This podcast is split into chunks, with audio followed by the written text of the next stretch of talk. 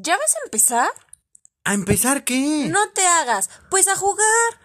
Pues si ya es hora. ¿Hora de qué? Pues ya es hora. Ya es hora de Paco Podcast.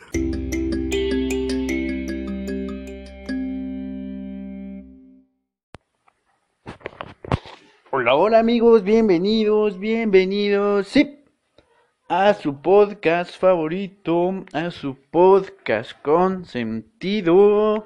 Bienvenidos a Paco Podcast una vez más, regresando con una tercera temporada en los equipos de fútbol pro. Eh, primero queremos empezar a pedirles una disculpa por haberlos abandonado tanto tiempo. Seguramente nadie jamás en la vida los había abandonado tanto como su ex, pero ahora ya somos nosotros el primer lugar en su corazón.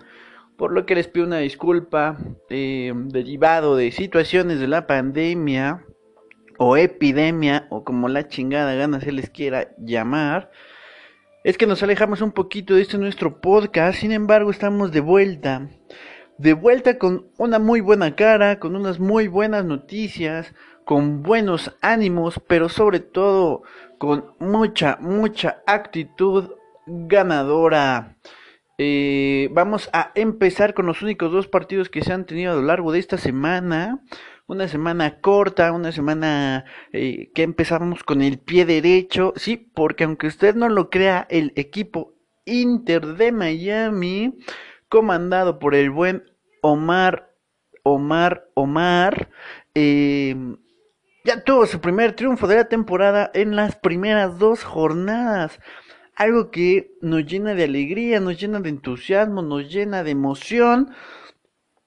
Y eh, pues, es, bueno, no tengo ni palabras para expresarlo. Hay gente que nunca había ganado en el Pro y ahora es su primera vez. ¿Sí o no, Yayir? ¿Qué se siente ganar? ¿Qué se siente ser parte de los primeros lugares de la tabla y no estar en el fondo como siempre? El equipo del Inter de Miami tuvo actividad el día lunes con sus partidos respectivos a las 11 de la noche y 11.30 de la noche del día lunes contra los equipos de el Saunders de Seattle y algo, Philadelphia Juniors me parece que es en donde el equipo del Inter de Miami alineó de la siguiente manera en la puerta una gran, una gran revelación por parte de Eric el Coronita Bichota. En, la central la alineó el buen amigo Dani. Dani que sigue dando eh, buenos dividendos como central y afianzándose una vez más en el puesto. Acoplándose de manera eh, paulatina y no quiero decir exacta porque todavía nos falta trabajo pero con el buen amigo Axel, quien sabemos que tiene ganas de jugar otra posición, sin embargo, la verdad es que lo ha hecho de manera muy, pero muy buena de central. En la lateral izquierda sigue eh, dando de qué hablar por sus buenas actuaciones el buen amigo Omar, que con su eh, muñeco delincuente que parece de Ecatepec, eh, ha dado una gran, gran sorpresa en ese puesto. Por la parte izquierda, el lateral de siempre, el buen amigo Paco, quien poco a poco parece, parece nada más que empieza a afianzarse y dejar de ser ese punto débil del equipo, ya que creo yo tuvo una actuación eh, pasable. En el medio campo, el buen amigo Cremas, a quien le mandamos un fuerte abrazo y un beso en el carita de Ava. Y el buen amigo Clande, ¿sí? quien es patrocinador de este torneo y quien le agradecemos profundamente eh, el patrocinio que otorgó. Sin embargo, esperemos que los integrantes del equipo le den su parte correspondiente. Eh, por la banda derecha, el buen amigo y que también ha sido una revelación muy grata de este torneo, el buen amigo Polowski, quien ha tenido buenas actuaciones y quien se ha acoplado de manera perfecta a las necesidades del equipo y ha podido sumar como lo ha venido haciendo en las últimas jornadas de la temporada anterior. Y por la banda izquierda el buen amigo Dina fallo las más fáciles y meto las complicadas eh, teniendo un grato un grato desempeño por la banda izquierda haciendo lo correspondiente sin embargo nos falta un poquito la contundencia. Eh, en la parte de arriba nuestros delanteros que parece ser que están acoplándose de manera correcta el buen amigo admin Capitafoya y el Carita de Papa Yajir, quien eh, se hizo presente en, algo, en un, con un gol en el segundo encuentro. Así alineó, así alineó perdón, el equipo del Inter de Miami en sus dos encuentros. Por lo que corresponde a la primera o al primer encuentro de, de este par de mm, valga la redundancia de encuentros que tuvo el equipo del Inter de Miami. Eh, un primer tiempo bastante, bastante entretenido. Mantuvieron, eh, nos estuvieron apedreando el rancho básicamente todo el primer tiempo. Sin embargo, la defensa se amarró los pantaloncitos y pudo contener durante 44 minutos. Perdón amigos, durante 44 minutos el ataque del equipo de Seattle. Saunders, sin embargo, en el minuto 45, casi 46, ya en el agregado, cayó el primer gol del equipo del Seattle. Para el segundo tiempo, la verdad es que el equipo de el Inter de Miami mejoró mucho en la posición del balón, lo que generó una que otra oportunidad para poder remontar el resultado. Sin embargo, no se tuvo la claridad para poder eh, contrarrestar el marcador.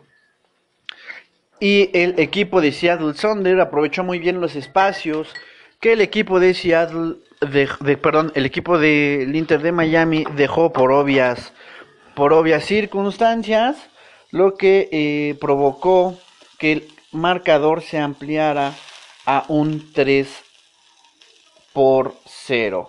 Un marcador que es bastante engañoso ya que el, el equipo del Inter de Miami no jugó mal. La verdad es que jugó bien, tuvo, tuvo un buen encuentro de manera general. Sin embargo, la suerte, la suerte también juega en el fútbol y esta vez no, no nos acompañó del todo. Eh, sin embargo, creo que el ánimo no decayó en el segundo encuentro contra el equipo de Philadelphia Juniors. Eh, el equipo del Inter de Miami, la verdad es que jugó, no quiero decir perfecto, pero jugó por nota. La verdad es que lo hizo de manera perfecta, con una actuación más que sobresaliente del buen amigo Eric, quien sacó una pelota increíble estilo Los Supercampeones. Y quien no haya visto Los Supercampeones, la verdad es que no ha vivido. Y no me voy a ponerles a platicar sobre esta gran serie japonesa que nos mantuvo idiotizados a los que somos contemporáneos y quizá algunos más más vejestorios también les llamó mucho la atención sin embargo eh, pues ahorita no les voy a dar clases sobre dicha anime. Entonces, el, buen amigo Eric, la verdad es que se ilusiona portería con una tajada que ni Corona, ni Corona, ni Ochoa se la avientan.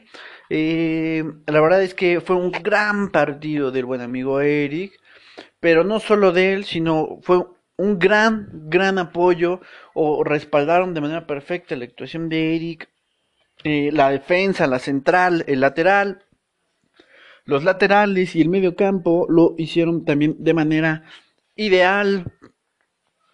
Eh, hay que mejorar, hay que tener muchas ganas de seguir trabajando. Sabemos que este es un proceso eh, de aprendizaje, pero ya en nuestra tercera temporada creo que ya tenemos que mostrar otro tipo de cara y creo que vendimos cara la primera derrota y la segunda creo que merecíamos el triunfo. Eh, obvio, son las primeras dos jornadas y eh, hay que ver cómo se colocan los rivales a los que se enfrentaron esta semana. Sin embargo, creo que vale la pena, creo que va a ser una buena temporada en donde casi, casi me atrevo a asegurar que si no estamos entre los ocho primeros, sí vamos a estar entre los primeros 12 equipos de la clasificación.